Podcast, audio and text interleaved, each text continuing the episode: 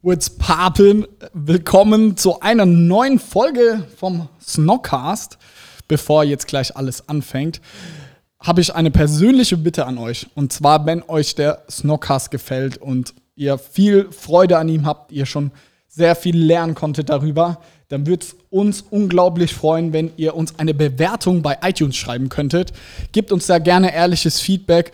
Das würde uns unglaublich pushen im Algorithmus. Da würden wir einfach vorankommen und das würde uns sehr viel bedeuten. Und so können wir auch in Zukunft immer mehr und mehr Podcasts machen.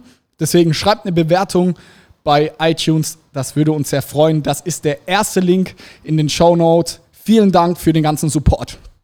Ja, Worum geht's heute?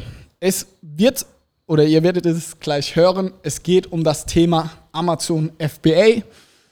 Wir sind ja vor allem bekannt dafür, dass wir sehr stark bei Amazon sind, sehr viel Wissen darüber haben.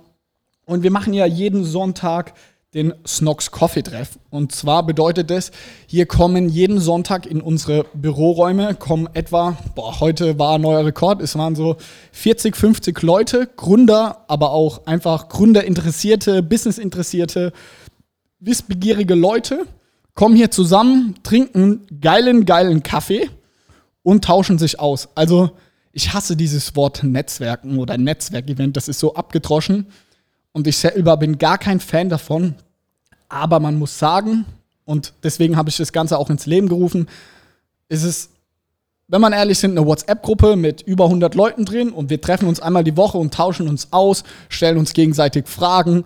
Es ist eine mega geile Community geworden. Wir machen das jetzt, oh, ich weiß nicht, sechsten, siebten Mal. Heute war mega geil.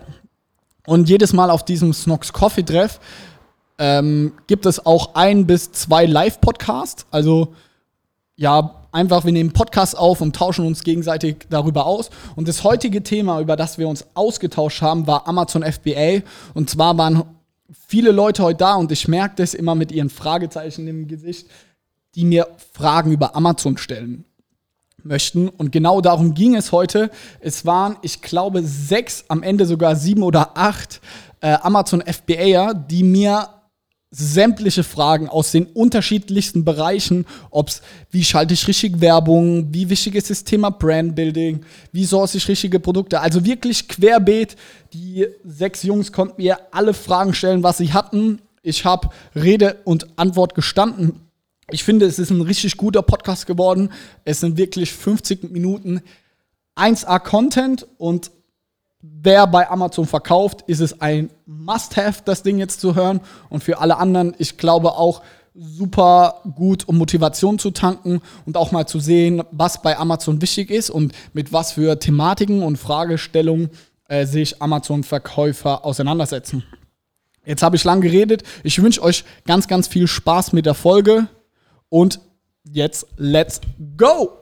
Ja, coole Runde. Ich bin froh, dass ihr alle da seid. Ich sehe hier einige fragende Gesichter. Heute geht es darum, ihr könnt mich alles fragen ums Thema Amazon FBA. Ihr seid alle Seller. Vielleicht könnt ihr jeder sich mit einem Satz kurz mal vorstellen, so was er macht, wie er heißt. Und ich weiß, die Amazon-Seller sind da immer eher passiv, was sie verkaufen, aber vielleicht könnt ihr sagen, in welche Nische, Richtung oder sonst was es geht. Let's go! Ähm, servus, ich bin der Max. Ähm, ich bin 36 Jahre, mache jetzt ein bisschen Amazon FBA berufsbegleitend und ähm, habe mich auf die Nische Kleber spezialisiert.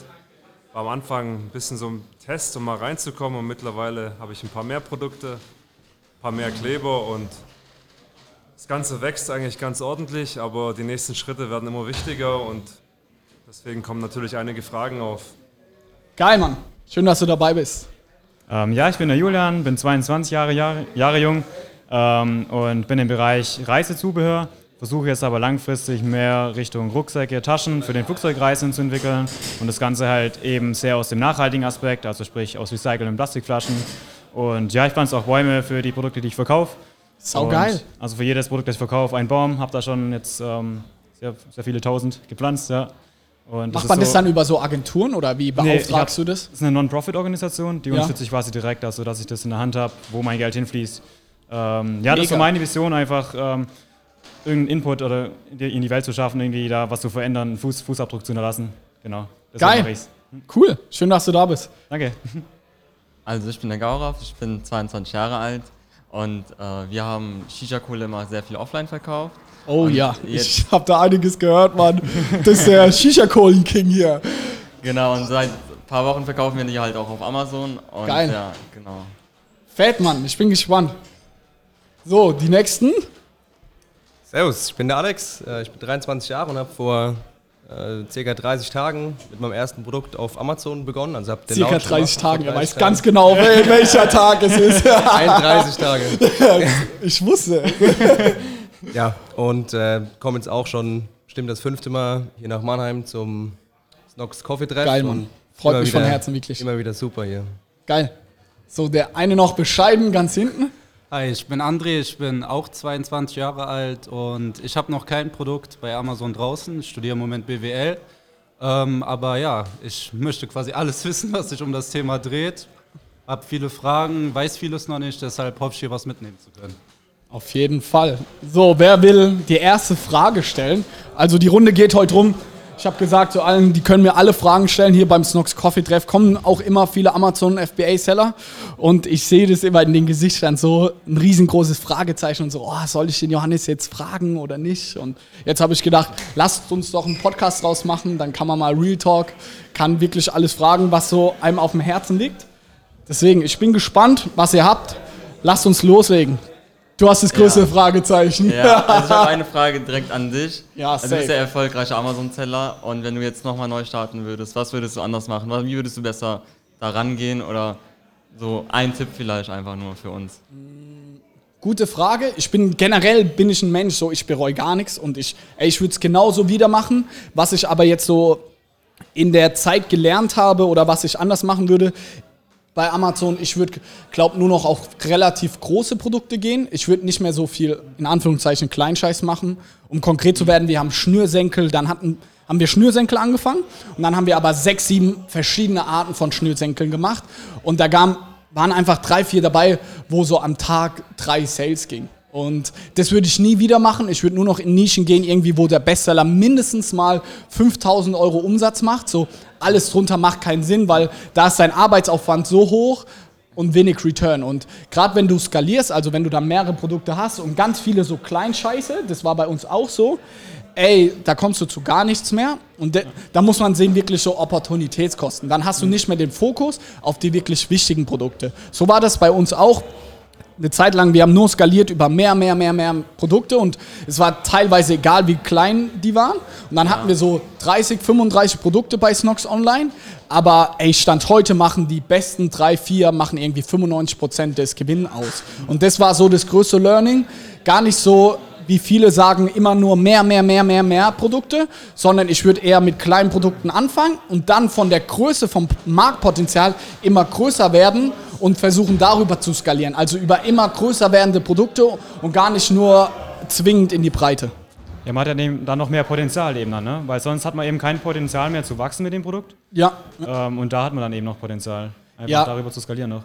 Safe. Was ich auch immer mache, um bei dem Thema skalieren zu bleiben, wenn ich dann ein, zwei Produkte in einer Nische habe, also jetzt nicht nur bei Snox, sondern wir haben ja zum Beispiel auch unsere Babyfirma Pihu.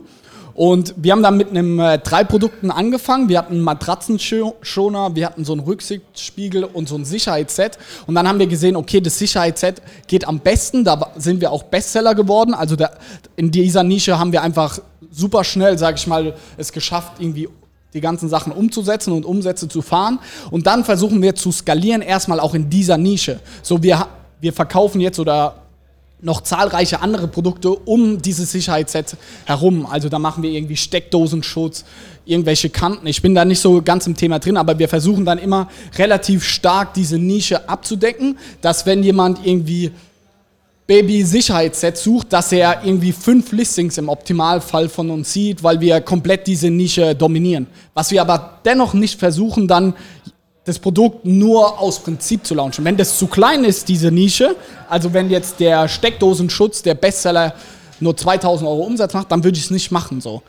Also das habe ich gelernt, nicht nur aus Prinzip Produkte zu machen so. Am Ende des Tages musst du Geld verdienen und ja, Aber wie siehst du dann so den Weg dorthin in einem großen Markt, ähm, da einfach dann Bestseller zu werden, wenn alle anderen mehrere hundert Bewertungen haben, die richtig viel Umsatz machen, über Optimierung beim Produkt selber auf Produktebene oder dann durch Bewertungen oder Genau, also das ist natürlich so diese, All also das ist immer eine Frage, die mir super oft gestellt wird. So, Ja. wie werde ich Bestseller? Ja, wie schaffe ich meine Umsätze zu steigern? Das ist eine Frage, du kannst das nicht in einem Satz beantworten. Was Amazon selbst auch immer auf ihren, äh, wenn ich dort Vorträge halte, was dort immer gezeigt wird, ist so ein Wheel. So, wenn du mehr Bewertung hast, dann ist deine Conversion besser, dann machst du mehr Verkäufe, dann kriegst du mehr Anfragen, dann steigst du im Listing. Also, was ich damit sagen will, es ist so, ein großes Rad, das besteht aus ganz, ganz vielen kleinen Rädern. Und man kann nicht sagen, das eine ist das Allerwichtigste und das andere ist unnötig. Was ich super wichtig aktuell finde oder was ein sehr großer Hebel ist, ist einfach Werbung auf Amazon. Darüber kann man am meisten äh, wachsen. Viele Seller, wo was ich sehe, beschäftigen sich unglaublich viel mit SEO auf Amazon. Also die optimieren irgendwie 300 Mal ihren Titel im Monat in den 31 Tagen, wo sie jetzt online sind. Verändern sie sau oft den Titel, sau oft die Bullet Points, Produktbeschreibung, probieren da unglaublich viel aus, wissen aber nicht, wie Werbung funktioniert. Also was wir immer machen, wir setzen irgendwie ein Listing einmal auf und wir optimieren das vielleicht auch einmal im Monat, gehen wir drüber, ey, gibt's ein neues Keyword oder sonst irgendwas? Aber sonst, so die größte Zeit, den wir aufwenden, ist in Advertising. Und Etienne sitzt ja auch hier von der Purelei im Raum. Und er, auch, auch er macht ja zum Beispiel die Webseite, die ist, natürlich ändert man da auch mal Bilder, aber so die größte Zeit, wo wir immer unsere ganze Zeit reinstecken, ist in Advertising und ins Marketing. Und da müssen sich auch noch Amazon-Seller hin entwickeln, dass sie viel, viel mehr Zeit in Advertising, Marketing stecken und gar nicht so viel Zeit in so, in Kleinigkeiten. So, ob ich im Titel mal Wörter umdrehe oder mal jede Woche meine Bullet Points neu schreibe, das ist nicht der Hebel, der deine Sales krass nach vorne bringt. Aber mal deine Werbestrategie zu überdenken und irgendwie jede Woche versuchen, meine Werbung zu optimieren, das kann ein enorm krasser Hebel sein. Und gerade bei uns in den letzten Wochen, wir haben neue Sachen bei PPC rausgefunden, die bei unseren Produkten gut funktionieren, dann sehen wir wirklich von Woche zu Woche ein Wachstum mal um 20 Prozent so wenn du es schaffst, da irgendwie geile Sachen herauszufinden. Und das habe ich in den drei Jahren, wo ich jetzt Amazon mache, noch nie gehabt, dass ich einen Titel umgeschrieben habe und dann sind meine Sales in der Woche drauf um 10, 20 Prozent gestiegen. So, nee. So Titel ist schön, das muss auch passen, aber das ist niemals der kranke Hebel. Können wir dann noch ein bisschen ins Detail einsteigen, weil Amazon-Marketing ist ja mittlerweile, hat es ja mehrere, mehrere Möglichkeiten, was man da machen kann. Es gibt PPC Ja. generell, es gibt äh, ähm, Bra- Brands, Sponsored Brands. Sponsored Brands, genau. Und ähm, dann hast du ja noch die Möglichkeit irgendwie über SEO auf deine Marke und du kannst dann Amazon, einen eigenen Amazon-Store Ja. pushen. Also ich glaube, der ganze Fokus liegt momentan auf PPC. Ja. Ich das richtig? Ja, also man muss sagen, es gibt verschiedene Werbeprodukte, wie du es gerade genannt hast. Um das nochmal aufzu... Es gibt Sponsored Products, also die sind einfach, wenn man in die Suche eingibt, irgendwie Socken, dass man dann als gesponsertes Produkt kommt. Es gibt PTA, das sind Produkt-Targeting-Ads. Das sind auf den Produktdetailseiten, ist unten so ein Banner, wo gesponserte Produkte zu diesem. Dann gibt es PDAs, das sind, die werden immer weniger, das ist ähnlich wie PTAs, die werden auch auf der Produktdetailseite angezeigt. Und als letztes Format gibt es noch Sponsor Brands. Das sind so Headline-Banner, Headline-Search-Ads hießen die früher, nur dass wir da alle kurz auf einem Stand sind.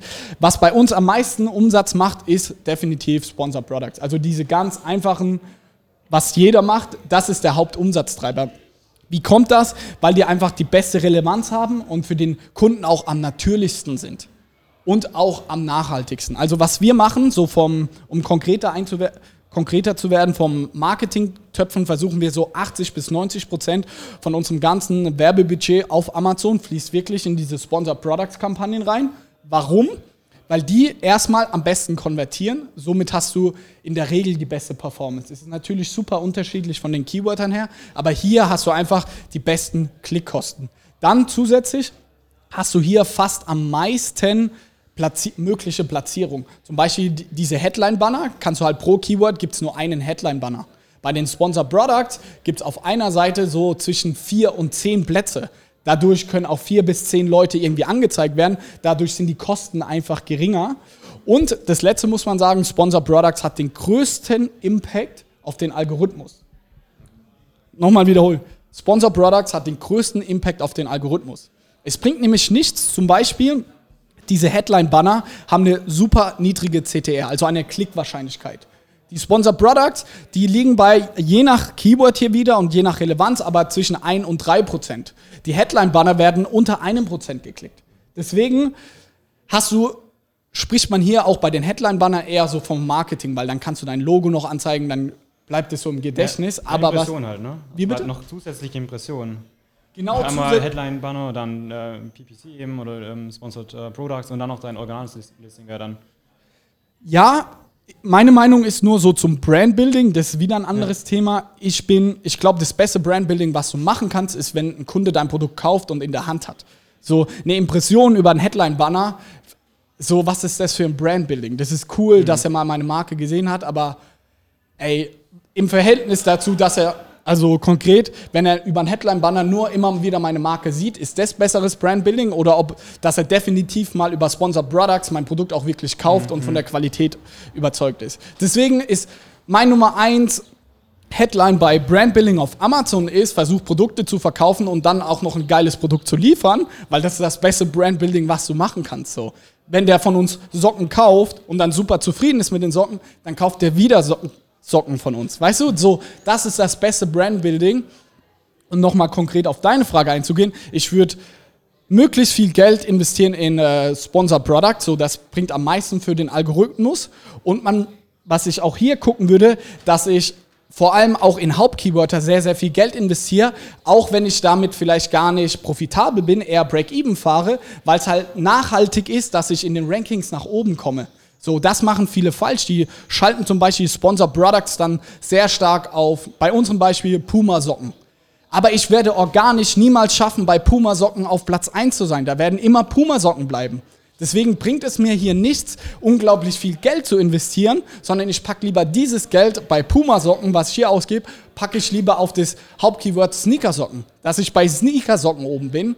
Und es ist immer sehr produktabhängig, aber generell kann man sagen, am meisten Geld in Sponsor Products investieren, in die Hauptkeywörter vor allem und gucken, dass ich da dadurch nachhaltig nach oben komme. So, alles andere ist nice to have, aber gerade wenn man noch am Anfang ist und vielleicht auch nicht zu viel Marketingbudget hat, dann würde ich mich darauf konzentrieren und versuchen auch, dass ich darin richtig, richtig gut werde, weil darüber kann ich auch unglaublich viel verkaufen. Ich hätte eine kurze Frage. Ja. Ähm, ich habe jetzt, ich mache nebenbei, habe ich so ein kleines Gewerbe und da mache ich so ein bisschen Suchmaschinenoptimierung und muss unter anderem für Instagram Werbung bewerten. Und jetzt habe ich da letztens gesehen, dass einige Private Label Seller ihre Werbung auch auf Instagram schalten. Macht sowas überhaupt Sinn? Weil ich denke mal, den Nein. allergrößten Impact hat man ja auf jeden Fall auf Amazon direkt. Ja, also hier gibt es auch in der Szene so ganz unterschiedliche Ansichten. Ich bin der absoluten Meinung, dass es der größte Schwachsinn ist, Facebook- oder Instagram-Werbung zu schalten, wenn man kein Facebook-Pixel hat. So, wie soll das gut funktionieren? Also, was sie ja machen, du, die schalten Werbung auf Instagram und leiten das dann aufs Amazon-Listing weiter.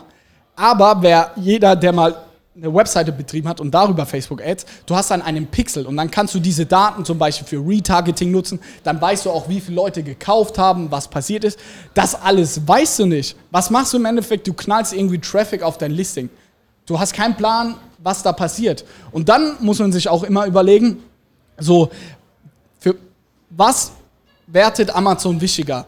So, Werbung innerhalb der Plattform, wo sie am meisten Geld verdienen, oder Werbung oder Traffic von außerhalb. So, du wirst immer, wenn du das gleiche Geld investierst innerhalb von Amazon, viel, viel größeren Erfolg haben, als das Geld jetzt in Facebook, Instagram, YouTube, Snapchat, keine Ahnung, was zu investieren. Deswegen, ich finde es absoluter Schwachsinn, externen Traffic auf Amazon zu leiten. Wirklich, überhaupt nicht. Ich kenne auch so diesen Satz, so ähm, schaut mal nach, wie viel ihr Geld quasi mit PPC verbrannt habt oder ich sag mal verbrannt oder ausgegeben habt Ja. und wie viele Einheiten wirklich tatsächlich darüber verkauft wurden.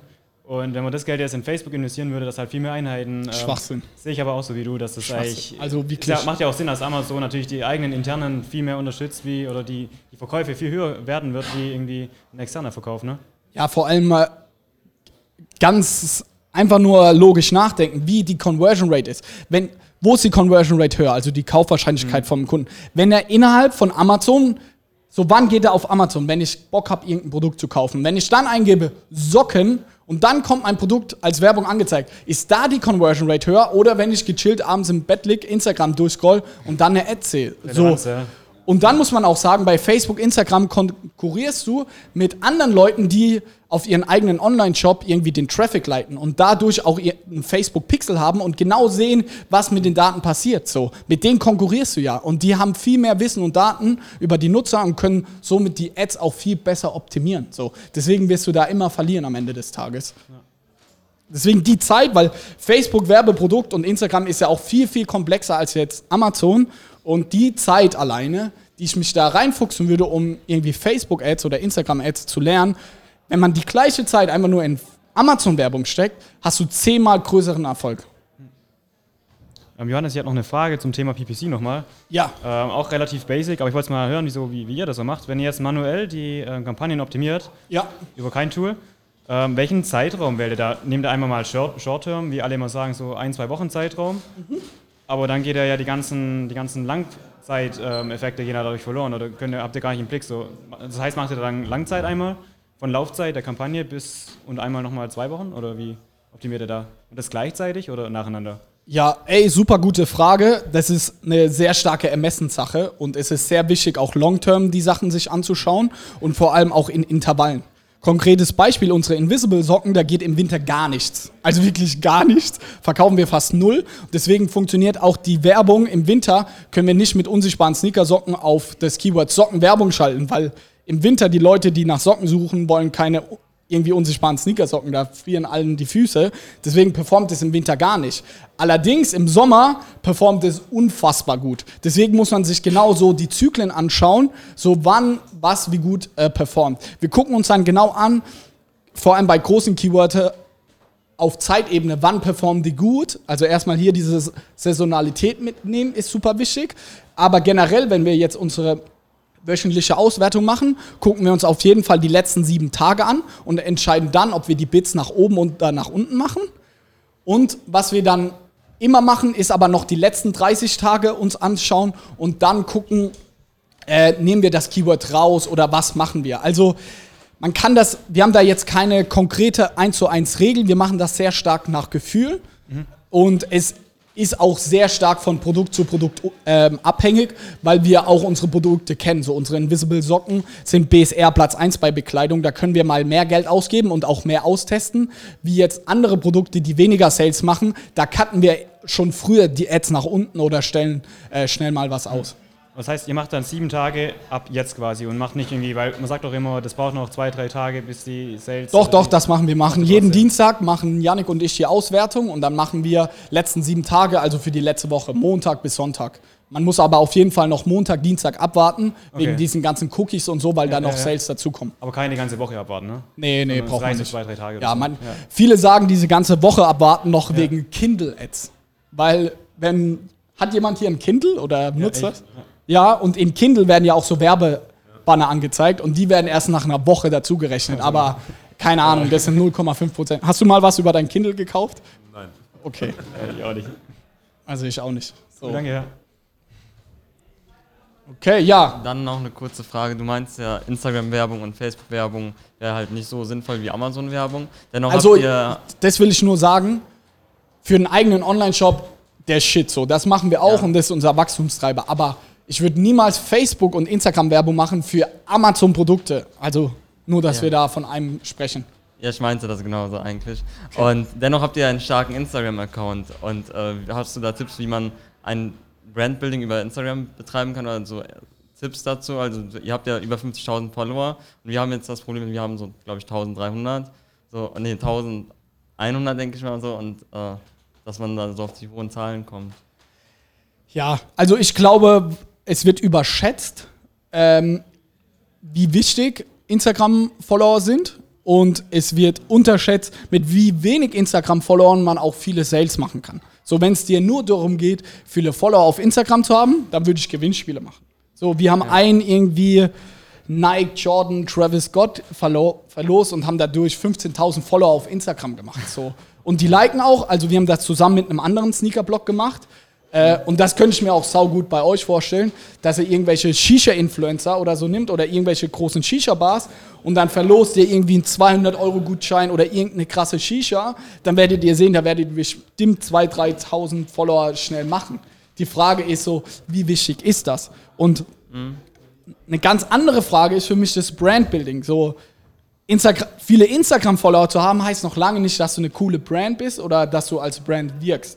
Was wir merken, was als Brandbuilding einfach das Beste ist, was bei uns beim Team Snox am besten funktioniert, sind Stories aus dem Büro super transparent und offen, so dass man uns kennenlernt, uns zeigt. Da habe ich das Gefühl, das catcht die Leute am meisten so. Jeder sagt so, ey, ihr habt so viel Spaß im Büro, das ist voll nice, ey, ihr macht ja immer coole Wetten und keine Ahnung was. Das zieht am meisten. Also da merken wir so, ein, zwei, drei coole Stories funktionieren viel, viel geiler als den neuesten Yeezy jetzt in unseren Socken gemeinsam zu posten. Weißt du, weil Ja. das siehst du auf so vielen Sachen. Also ich glaube, Brandbuilding 2019 auf Instagram sind Instagram Stories und die möglichst irgendwie transparent, nah oder je nachdem Ja. Irgendwas, Ja. wofür deine Marke steht. Wir stehen halt irgendwie für ein junges Team, das offen, ehrlich, transparent ist und dann funktionieren solche Ads, äh, solche Instagram Stories am besten und dann versuchen die Community irgendwie mit einzubinden. Aber sage ich mal, meine größte Expertise ist jetzt auch nicht in Instagram oder Instagram Stories. So 50.000 hört, hört sich viel an, aber man kann auch schon mit 5.000 oder 10.000 kann man auch schon unfassbar viel Sales machen. Was schon einen Unterschied macht, wenn du Facebook-Ads schaltest, glaube ich, oder Instagram-Ads, dass du mal so 10.000 Follower hast, dann hast du schon irgendwie so einen Trust. Und das würde ich, also dass ich mal 10.000 Follower habe, würde ich einfach mit ein paar Gewinnspielen pushen, gemeinsam mit Bloggern, Influencern oder so im gleichen Bereich. Ich würde jetzt niemals an deiner Stelle ein Gewinnspiel machen mit einem Sneaker-Blog und auch einen Schuh verlosen, so. weil das bringt nichts für deine Zielgruppe. Aber einen anderen Shisha, irgendwie, das sind ja die gleichen Zielgruppe und das, glaube ich, kann super gut funktionieren. Da möchte ich gerade mal einhaken. Ja, Ähm, es gibt ja das, du hast ja vorhin gesagt, Amazon FB erstmal nur PPC. Ab wann macht das Brand, wann, ab wann macht Brandbuilding, hat Brandbuilding einen Einfluss? Und ähm, fangen wir erstmal damit an. Ab wann hat Brandbuilding einen Einfluss auf deine Umsätze? Ab welchem Punkt? Ich sag ab Tag 1 heutzutage. Warum? Ich glaube, meine Headline, die ich zu allen Leuten sage, ich glaube, dass man in fünf Jahren bei Amazon kein Geld mehr verdienen kann, wenn man kein Brandbuilding hat. So, weil es kommen immer mehr chinesischen Seller, es machen immer mehr Leute. Wenn du dich nur noch über den Preis differenzieren kannst, weil du keine Marke hast, dann wirst du in aller spätestens fünf Jahren auf Amazon kein Geld mehr verdienen. Deswegen hat ein Brandbuilding ab Tag 1, ab heute Einfluss auf deine Sales. Vielleicht nicht heute, so dass du jetzt spürst, dass deine Sales nach oben oder nach unten gehen, aber nur Brandbuilding kann deine Existenz von deinem Amazon-Business in fünf Jahren sichern. Deswegen haben wir mit Snox seit Tag 1 angefangen damit, weil wir gesagt haben, ey, unsere Kinder sollen auch noch Snox tragen.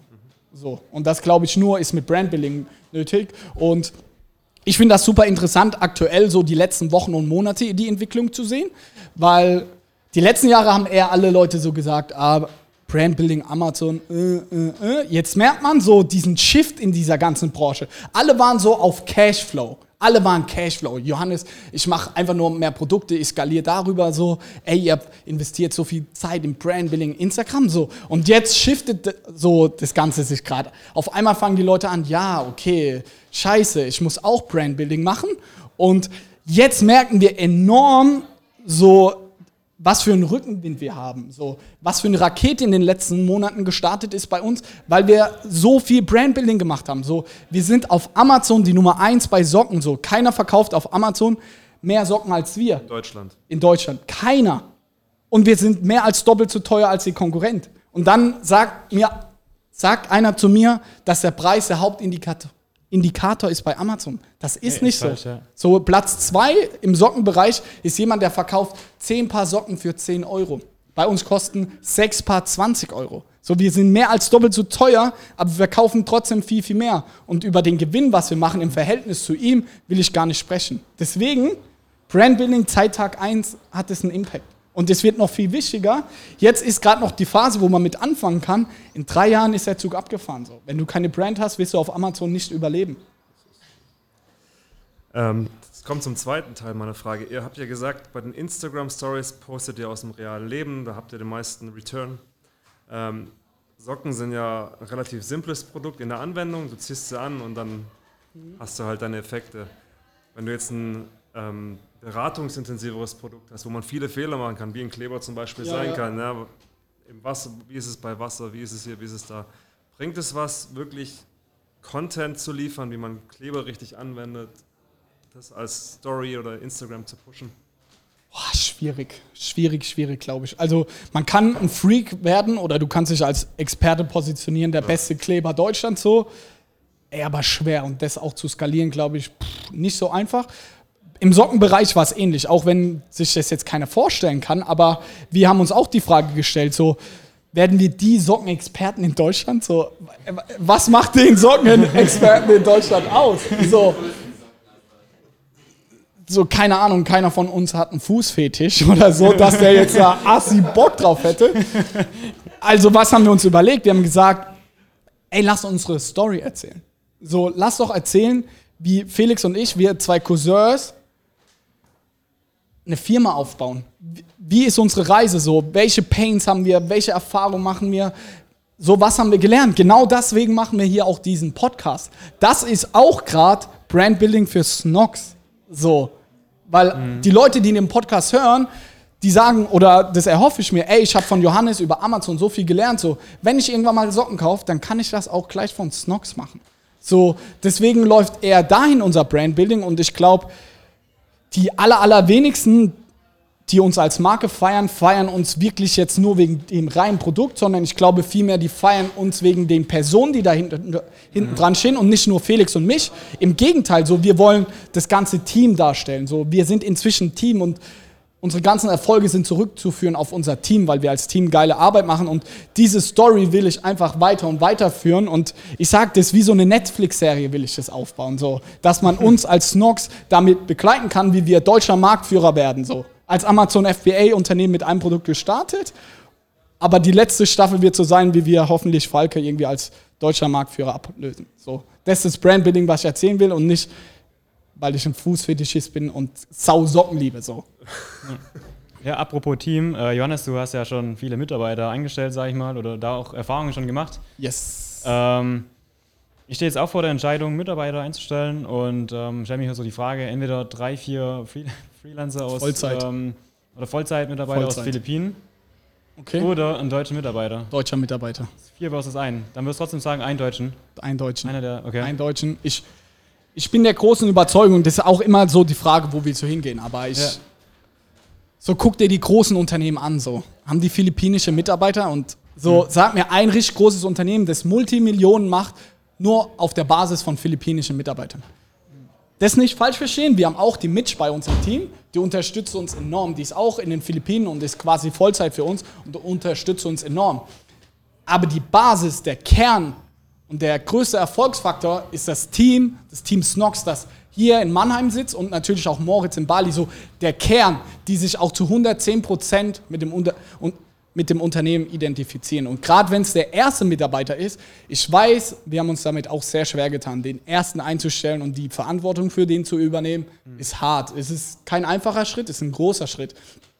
Aber mach da lieber gleich, nimm einen Deutschen, das hört sich so assi an, aber es kann natürlich auch irgendwie eine andere Nationalität sein, aber der möglichst nah an dir dran ist. Und ich würde auch keinen Remote Remote, so, das ist aber meine persönliche Neigung. Ich bin kein Freund davon. Ich habe so viele Calls, Videocalls mit sämtlichen Leuten irgendwie, Interviews, keine Ahnung was. So, meine Mitarbeiter möchte ich möglichst nah bei mir haben und möchte nicht auch noch mit denen nur in Videocalls hängen, so, weil dann wäre mein Arbeitsalltag den ganzen Tag irgendwie nur Videocalls zu haben. So stelle ich mir persönlich das nicht vor. Ich habe bei anderen gesehen, zum Beispiel bei Felix, der macht viel mit Moritz gemeinsam, die callen halt drei, vier Stunden am Tag so. Aber das ist nicht so, wie ich mir meinen Arbeitsalltag vorstelle. Wenn du dir das vorstellen kannst, geht auch remote, aber ich würde auf jeden Fall jemanden nehmen, der so zu 100% dein Unternehmen identifiziert und da auch Verantwortung vor allem übernehmen kann. Ja, bin ich voll bei dir. Ja. Darf ich noch mal ganz kurz auf das Brandbuilding zurückkommen? Yes. Also ich denke mal, das Wichtigste für die Kunden ist ja quasi die Emotionen, die die mit der Brand verbinden. Also sind die zufrieden, ist das Produkt gut. Aber wie kann man denn das Ganze aufbauen? Also ist die Geschichte mit das Wichtigste, abgesehen von der Qualität der Produkte? Also Qualität der Produkte und vor allem auch so Service und so, das wird krank unterschätzt. So gerade im Amazon-Bereich so einfach so Produkte, Produkte, Produkte. So von meinem chinesischen Produzenten hole ich mir das einfach mein Logo drauf, fertig. So, ey, das Produkt ist sau wichtig. Auch so für den Algorithmus und alles, so Retourenquote und so, das unterschätzt man hardcore. Also man muss ein richtig geiles Produkt haben und es wird, nur wenn du ein geiles Produkt hast, kannst du langfristig auch richtig erfolgreich sein. Ähm, deswegen, Produkt ist A und O. Dann kommt auch noch Service. Also, wenn Leute dir schreiben, auch wenn sie unzufrieden sind, ist das immer eine Chance, um den irgendwie langfristig an dich zu binden. Bei uns ist es so, unsere neue Sockengarantie. Wenn du ein Loch hast, kriegst du immer direkt neue. So. Viele fragen, ja, warum macht ihr das? Ey, wenn jemand ein Loch hat und kriegt dann innerhalb von zwei Tagen neu, ist er so, wow, geil, Alter, ich kaufe nur noch Socken dort. So, und dann habe ich einmal eine, eine, Packung umsonst für den gegeben, aber dann ist er ein Leben lang hoffentlich Kunde bei uns. So, und dann kommt die Geschichte danach. So, also als Amazon-Seller würde ich mich erstmal, weil das ja auch einfacher ist, meine Produkte optimieren, meinen Service richtig geil gestalten und dann fange ich an, die Geschichte zu erzählen. Alles klar. Ich gehe mal zurück zum Produktlaunch. Wie sieht für dich der perfekte Produktlaunch aus? Wie, auf, auf, was für Keywords setze ich? Wo nehme ich die Sales her? Mhm. Äh, ich würde eher immer auf kleinere Keywords gehen. Also ich bin lieber bei einem kleineren Keyword, klein meine ich mit weniger Suchvolumen, bin ich lieber bei einem kleineren Keyword irgendwie Platz 1, Platz 2, als bei einem richtig großen Platz 10 so. Das ist einfach Fakt, weil die Verteilung der Sales ist ja, ähm, der erste macht so ungefähr 60, 70 Prozent der Sales und dann geht es sehr schlagartig runter. So. Selbst auf der ersten Seite, der auf der letzten Position ist, der ist quasi unsichtbar. So. Deswegen würde ich immer lieber kleinere nehmen und darauf launchen. Und ich würde auch, wenn man das mit zum Beispiel Helium macht und sich anschaut, wie viele ähm, Produkte muss ich weggeben am Tag, würde ich immer lieber zu viel weggeben. Also wenn da steht irgendwie, um bei dem Keyword ganz oben zu sein, muss ich zwei am Tag die ersten acht Tage rausgeben, würde ich lieber drei, vier am Tag rausgeben, so dass ich safe bin. Und auf keinen Fall sage ich immer beim Launch äh, die Ruhe verlieren. So, wenn nach den ersten drei, vier, fünf Tagen noch nichts passiert, einfach so weitermachen. Das geht ganz schlagartig. So, Du bist noch nicht sichtbar am vierten Tag, am fünften Tag kannst du Platz 10 sein, am sechsten Platz 8 und am letzten Tag bist du irgendwie Platz 1, Platz 2. Und den Launch auch relativ ähm, flexibel gestalten hinten raus. So, wenn du merkst, okay, du bist noch nicht richtig sichtbar, lieber noch drei, vier Tage das, das Spiel länger machen, dass du nach oben kommst. Das Ganze gepaart mit einer Super-URL, also oder einer Shop-URL, so dass man vorgibt, bei irgendwelchen Keywörter hochzukommen. Ja, und im, in der Launch-Phase egal wie, auf jeden Fall so fünf bis zehn, fünf Sterne Bewertung sollte man auch haben. Sonst macht das Ganze keinen Spaß. Bin ich ganz ehrlich. Also wir bei Snox müssen wir das, müssen das zum Glück nicht machen, weil wir eine krasse Brand haben. Dadurch können wir einfach über unsere Brand innerhalb von Amazon mit Cross-Selling können wir unsere Produkte enorm gut launchen. Und zum Beispiel unsere Unterhemden hatten am zweiten Tag schon über 30 Sales. Also das, das ging einfach super stark. Aber für alle neuen Seller würde ich halt gucken, acht Tage lang super URL auf ein kleines Keyword so zu launchen. Und dann auch ab dem zweiten, dritten Tag würde ich auch mit PPC anfangen, also direkt mit Werbung so. Nicht zu lange warten, lieber ein bisschen früher, um dem Algorithmus gleich mal ein bisschen Futter zu geben. Aber erst wenn eine Bewertung quasi drauf ist. Ja, oder? sonst verbrennst du sehr viel Geld. Ja. Also ich würde schon gucken, dass halt wirklich nach zwei, drei Tagen Bewertungen da sind. Und sobald die erste Bewertung da ist, würde ich dann feuerfrei. Ja, wenn ich jetzt an mein erstes Produkt denke, ich glaube. Vor 31 waren, Tagen? Genau. Es waren äh, um die 230 Sales, die ich hätte generieren müssen in acht Tagen, das ist viel um zu Platz viel, 1 einzunehmen. Dann lieber was Kleines nehmen. So gar nicht auf die krass Großen gehen. So de, den Fehler sehe ich so oft. Ja. Wie willst du als neuer Seller mal 230 Produkte weggeben? What the fuck? Dann kostet ich eins mal mindestens 5 bis 10 Euro. Ey, nur 2K für ein fucking Produktlaunch? Nee, würde ich nicht machen. Bin auf Platz 4 jetzt gelandet. Geil. Und wie viel hast du weggegeben? Du weißt es doch ganz genau. Nee, ich, weiß es, ich weiß es wirklich nicht ganz genau, weil ich finde Amazon auch etwas übersichtlich, unübersichtlich, wie das ist dann, ähm, was für Gutscheincodes wurden eingelöst ja, ja. oder woher kommt der Traffic. Ja, deswegen, ich kann es echt nicht genau sagen, aber unterm Strich. Wie lange hat es bei dir gedauert, bis du Platz 4 warst? Äh, vor zwei Tagen bin ich auf Platz 4 gelandet. Davor war ich Platz 5, recht lang. Aber also nach dem Launch, wie lange hast du ihn gemacht? Acht Tage oder wie viele? Also es war sehr umständlich bei mir. Ich, äh, ich habe eine Freundin, die ist auf Instagram sehr aktiv. Äh, allerdings eher so im Modebereich und ich bin ja Ist sie was für Snox? Vielleicht, ja. Okay, also so. sie hat 80.000 Follower auf Instagram, das ist richtig massiv so. Ja. Und, ähm, wir verstehen uns gut, das hat mich kein Geld gekostet. Sie hat für mich ein paar Tage da immer mal wieder die Mühlen präsentiert und über einen Rabattcoupon haben wir das dann gemacht, super URL. Ähm, am Anfang war es gut, weil ich so um die 10 Sales pro Tag bekommen habe. Und dann Stark. ist es. Bitte? Das ist stark. Also 10 Sales. am Es ist aber auch recht schnell wieder abgeklungen. und äh, da hatte ich dann auch Panik, dann bin ich auch komplett durchgedreht, alles probiert, kurz mal Facebook ausgetestet und so, das war natürlich auch umsonst. Aber ich habe äh, querbeet, habe ich meine Sales hergenommen, habe dann auch noch andere Mikroinfluencer angeschrieben, allerdings mit einer besseren Zielgruppe, also so Ja. Die, die, die Weight Watcher Mamas, die irgendwie Kinder zu Hause haben und den ganzen Tag Geil. auf Instagram kochen. Hat das ähm, geklappt? Jein. Also es waren ein paar dabei, die haben das wirklich gut gemacht. Da Okay. hat es auch funktioniert. Und dann waren halt auch ein paar dabei, ja, die dachten sich, okay, geil, ich bekomme jetzt ein kostenloses Produkt. Vielen Dank, aber das war's dann auch. Die haben dann kurz ein Bild rein, reingeschickt und haben gesagt, ah, guck mal da. Und das war's. Okay. Und das hat halt dann, also teilweise hatte ich dann über, über so eine Mama auch null Sales. Andere haben mir halt wirklich 12, 13, 15 Sales gebracht. Okay. Ja. Was Aber- war eigentlich meine Frage ursprünglich? Ich weiß es gar nicht mehr. Aber Platz 4 ist ja Baba. Also, gerade wenn du auf einem richtig guten Keyword gelauncht Ja, hast, finde ich Platz 4 ist super. Wenn du jetzt noch PPC ballerst und so und dann Long-Term in einem Monat vielleicht Platz 3, Platz 2. Also, man muss auch mal sagen, so Real Talk, was, sind, was ist inzwischen die Erwartungshaltung? Dass du ein Produkt launchst und direkt auf Platz 1, 2 bist, so, ey, what the fuck? Also, bis wir mal im Bestseller-Rank jetzt mit unseren Socken Platz 1 sind, das hat drei Jahre gedauert. Drei Jahre und jetzt das letzte Jahr ein Team von fünf bis zehn Leuten, so. Also, das ist jetzt auch kein Übernachterfolg. So, man muss einfach die Arbeit reinstecken, sich den Arsch aufreißen. Deswegen Platz 4 ist ein richtig geiler Meilenstein, so. Ja, bin auch recht zufrieden. Also das Keyword hat ein Suchvolumen von 12.000 pro Monat. Das, Nicht also das schlecht. ist das, das Beste. Also es gibt noch ein Keyword, was drüber ist, aber das Ja. ist ein bisschen allgemeiner. Deswegen habe ich quasi für Platz 2 vom Suchvolumen entschieden.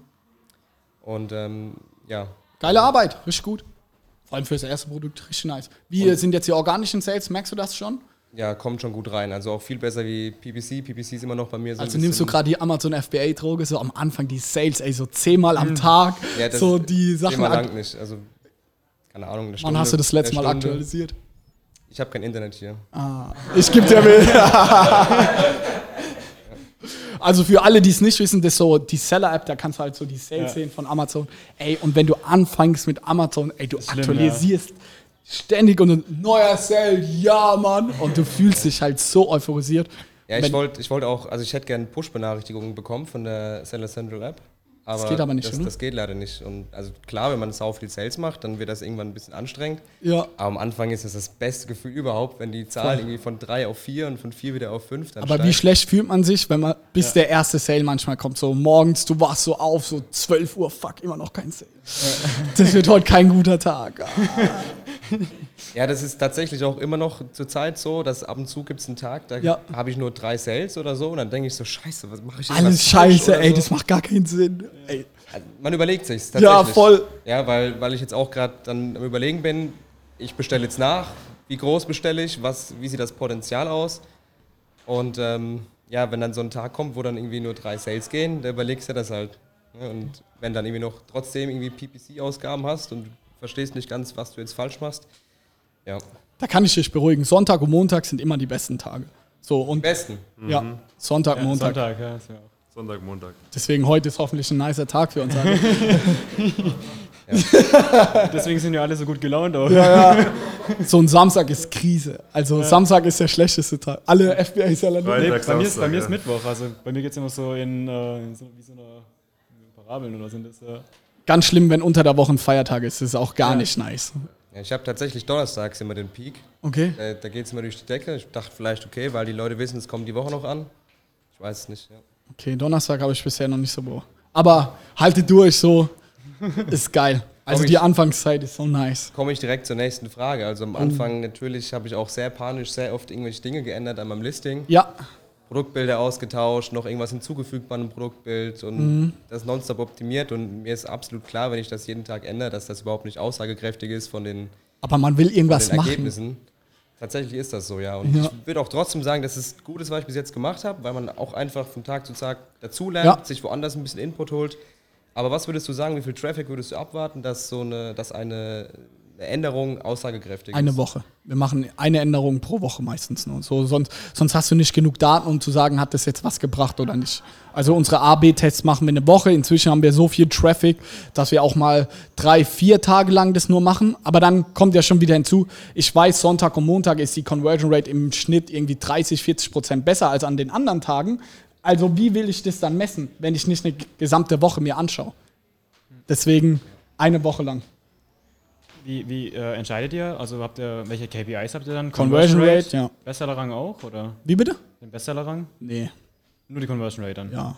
ja. Also kommt natürlich immer drauf an, aber wenn ich mein beim Titel kann man sich noch drüber streiten, aber Bullet Points, die sehe ich nur, wenn ich auf dem Listing bin. Und was soll bessere Bullet Points soll ändern? Die Conversion Rate. So, darum geht es mir. Wo ich jetzt zum Beispiel bei, wenn ich das Titelbild ändere, dann gucke ich vor allem auf die Seitenaufrufe. Also wie wurde jetzt mein äh, Produkt irgendwie öfters aufgerufen?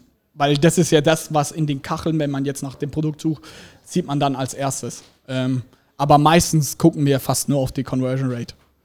Wie, wie hoch würdest also ja, oder was, was, was würdest du sagen, ist eine gute Conversion Rate? Ab 15 Prozent. Ab 15. Und was ist so Bombe? Äh, wenn es über 30 ist, erhöhen wir immer den Preis. Bei PPC?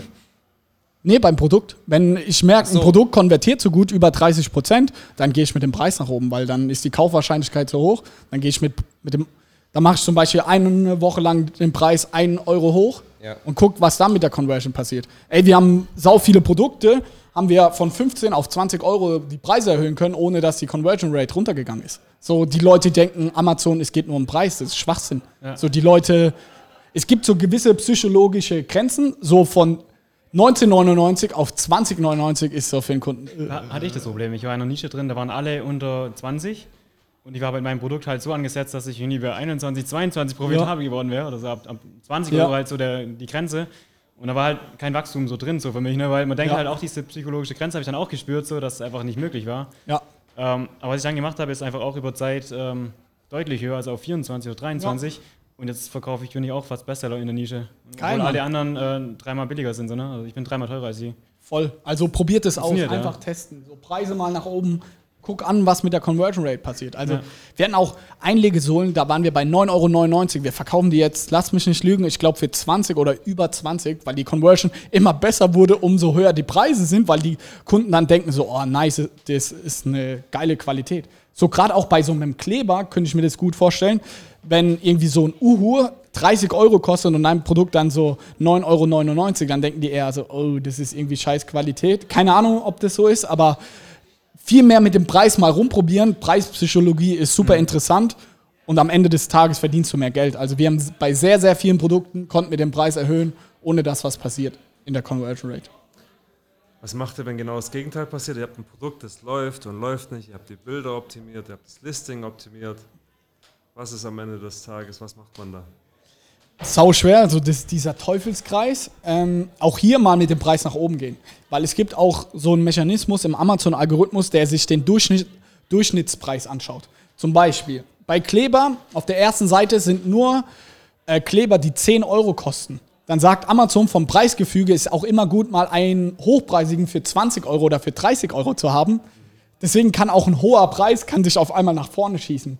Weil die sagen, okay, wir wollen nicht nur einen Preis. Zum Beispiel, wenn man auch bei Socken das Hauptkeyword eingibt, dann sind die ersten acht zum Beispiel nur schwarze Socken. Aber dann sieht man ganz bewusst, es wird immer bunter, weil Amazon auch eine Vielfalt anbieten möchte. Im Produkt, in der Farbe, im Preis und so.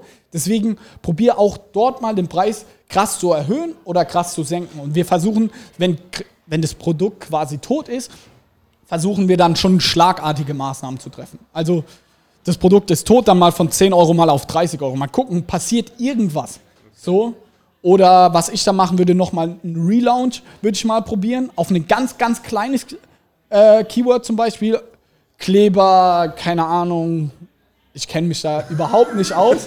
aber ein sehr krasses Longtail, wo ich irgendwie nur ein Produkt am Tag weggeben muss. Relaunch heißt, ich mache ein neues Listing, oder? Nee, Relaunch heißt einfach nochmal Produkte weggeben, wie beim Anfang okay, beim Launch das hat zum Beispiel bei Pihu hat das super gut funktioniert. Also da haben wir, der Matratzenschoner, glaube ich, war es, hat gar nicht performt und dann haben wir einfach den Preis erhöht und nochmal mehr Produkte weggegeben. Und zack hat das Produkt funktioniert. Das teste ich. Do it. Ich habe Und ein berichte mir. Produkt, da knabber ich schon seit Monaten dran. Ja, aber da muss man auch irgendwann Unternehmer genug sein, um die Reißleine zu ziehen. Auch wir, und ich würde sagen, wir sind so stark in diesem ganzen Algorithmus, so kaum jemand weiß so viel wie wir darüber, aber manche Produkte funktionieren auch einfach nicht. So, da muss man auch mal die Reißleine ziehen können. Und da muss man, bevor ich da noch 300 Stunden reinstecke, so lieber in die Entwicklung von einem neuen Produkt. Weil es sind so viele Faktoren, bei manchen schafft man es einfach nicht hochzukommen. So. Das ist einfach Fakt. Und dann muss man einfach, ey, abhaken, nächstes Produkt so. Oder die Zeit lieber investieren in deine Produkte, die richtig gut laufen, die versuchen noch viel, viel geiler laufen zu lassen. So.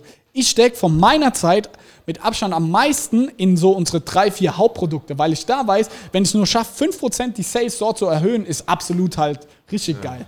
Das knallt richtig. Yes.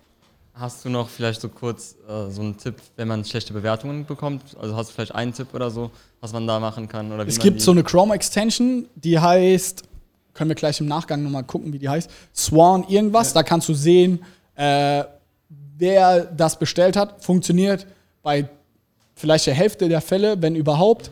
Das ist eine Möglichkeit. Wenn nicht, schlechte Bewertung ist halt so. Gucken, dass der Bewertungsschnitt niemals unter viereinhalb Sterne fällt. So. Und dann noch zum Produktlaunch. Äh, Wenn man jetzt hochpreisige Produkte hat, wie zum Beispiel 80, 90 oder 100 Euro, tut ähm, da Produkte rauszugeben, das tut ja dann auch schon weh. Und wenn man Da gibt es einen Trick, dass man auf FBA, FBM stellt, also dass du die Produkte am Anfang selber verschickst und dann können zum Beispiel Freunde die Sachen kaufen, aber die kaufen sie nicht wirklich. So. Können wir gleich schon mal im Nachgang drüber sprechen, aber hochpreisige Produkte würde ich über FBM launchen dann. Mich freut sehr, dass ihr mitschreibt, also habt ihr hoffentlich was gelernt. Ja, eine letzte Frage zum Abschluss. Druck. Ähm, ich wollte nochmal zum Mitarbeiterthema kurz kommen. Ja, Äh, wir sind drei Jungs, wir sind gerade dabei, unseren Businessplan zu schreiben, also stehen noch lange vor dem Launch und auch FBA? nee, Okay. ähm, aber wir fragen uns so ein bisschen, wir kommen alle nicht aus dem BWL-Bereich, wir kommen aus sehr ähnlichen Bereichen, zwei studieren Jura, einer VWL, Ja. sind aber trotzdem sehr dabei und man kann sich natürlich sehr viel selbst beibringen. Ja, wie aus Best Practices oder beim Podcast hier. Ähm, aber wir fragen uns schon so, gerade im Thema Informatik, wo wir einfach keine Ahnung haben, Mhm. wann gehst du auf neue Leute zu? Du weißt, du kannst noch niemanden einstellen. Wie bist du damit umgegangen? Weil ich glaube, ihr habt zu zweit gestartet, Ja. ihr konntet ja auch nicht alles wissen in dem Sinne. Ja, ey, Informatik ist nochmal ein ganz anderes Brett so, weil da gerade Mitarbeiter oder irgendwie Leute, Programmierer sind einfach unglaublich teuer. Was wir gemacht haben am Anfang, wo wir auch einfach kein Geld hatten, wir sind zu unseren Freunden gegangen und haben denen von Snox erzählt, so was wir machen. Und dann haben wir gemerkt, so, ey, wer hat Bock auf das Thema? Und wir haben halt gesagt, ey, ganz, also ganz ehrlich, du darfst denen ja auch keine Scheiße erzählen. Wir haben gesagt, wir haben aktuell kein Geld, wir bräuchten aber Unterstützung. So. Und wenn du uns unterstützt, dann sobald wir Geld auf dem Konto haben, so, dann zahlen wir dir auch gerne Geld. Und man muss sagen, das hat super gut funktioniert. Und bis heute ist zum Beispiel René, ist seit, keine Ahnung, der zweiten, dritten Woche ist er bei uns. Der ist bis heute bei uns. Und der hat ein, das erste Jahr komplett umsonst für uns gearbeitet. Aber weil er wusste, so, wir labern keine Scheiße, wir geben ihm dann Geld dafür, sobald wir die Möglichkeiten haben, Geld zu zahlen. Da ist einfach ganz wichtig, den Leuten eine Vision und eine Mission zu zeigen. Ganz klar so, ey, wir können dir gerade kein Geld zahlen, irgendwie, weil wir Produkte kaufen müssen. Und wenn wir die Produkte kaufen, dann können wir mehr Umsatz machen. Und wenn wir das dann schaffen, dann bekommst du wirklich auch dein Geld. Aber wenn wir dir jetzt schon Geld zahlen können, dann könnten wir die Produkte gar nicht kaufen, dann kommt es nie zu dem Fall. Und so könnte ich mir das auch sehr gut bei euch vorstellen, dass man sagt, ey, wenn man eine App entwickelt, eine Website baut, keine Ahnung, was ihr macht, ähm, dass man klar sagt, ey, wir können dir gerade nicht zahlen, aber das haben wir vor, wir möchten das machen. Und wenn die Person das dann fühlt und an euch glaubt, an, als Gründer, dann ist sie auch dabei. So haben wir die Erfahrung gemacht und die ersten wirklich Monate und Jahre haben unglaublich viele Family und Friends und dafür sind wir sehr, sehr dankbar, haben for free für uns gearbeitet und auch ohne die wären wir heute nicht das, was wir sind. Okay. Das waren die abschließenden Worte. Es hat mir viel Spaß gemacht. Ich glaube oder ich hoffe, dass ich euch weiterhelfen konnte. Schön, dass ihr dabei wart und jetzt rockt eure Sales. Ich hoffe, der Sonntag wird alle für uns sehr gut. Dankeschön, ja. Danke, ja, super.